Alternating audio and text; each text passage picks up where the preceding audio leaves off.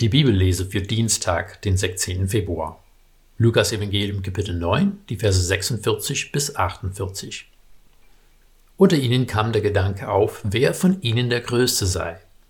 Jesus sah den Gedanken in ihren Herzen.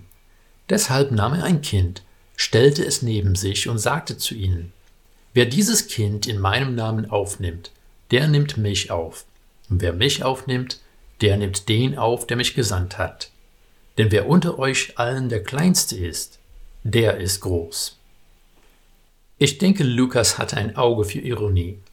In der Bibellese steht dieser Text allein und ist durch die Aufteilung von den vorhergehenden Abschnitten getrennt.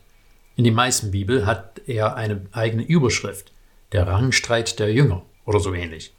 Aber unmittelbar vor diesen Versen hatten die Jünger es nicht geschafft, einen Jungen von einem Dämon zu befreien. Jesus hat über die ungläubige Generation geklagt und dann zum zweiten Mal angekündigt, dass er sterben muss. Auf diesem Hintergrund erscheint eine Diskussion unter den Jüngern darüber, wer unter ihnen der Größte sei, völlig unangemessen. Sollten sie sich nicht eher darum bemühen, das zu tun, was Jesus sagt? Meist sind wir dann entweder besser in dem, was wir tun, oder wir sind benachteiligt und haben nur nicht die nötigen Vorteile mit auf den Weg bekommen, um besser als die anderen zu sein.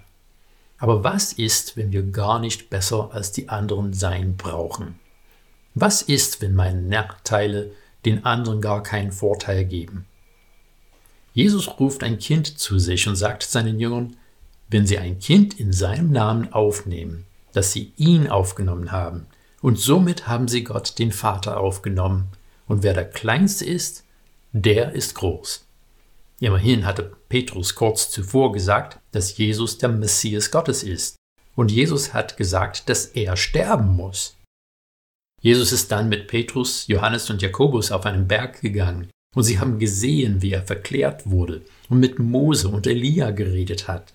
Und kurz darauf hat er wieder angekündigt, dass er sterben muss.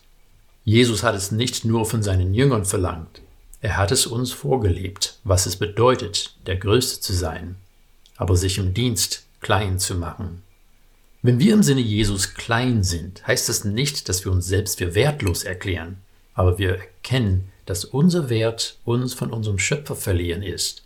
Das ist ein Wert, der keiner uns nehmen kann und den wir auch nicht beweisen brauchen. Aber wir können diesen Wert unter Beweis stellen, indem wir so handeln, wie unser Schöpfer es für uns getan hat. Er hat uns gedient. Das ist groß und großartig.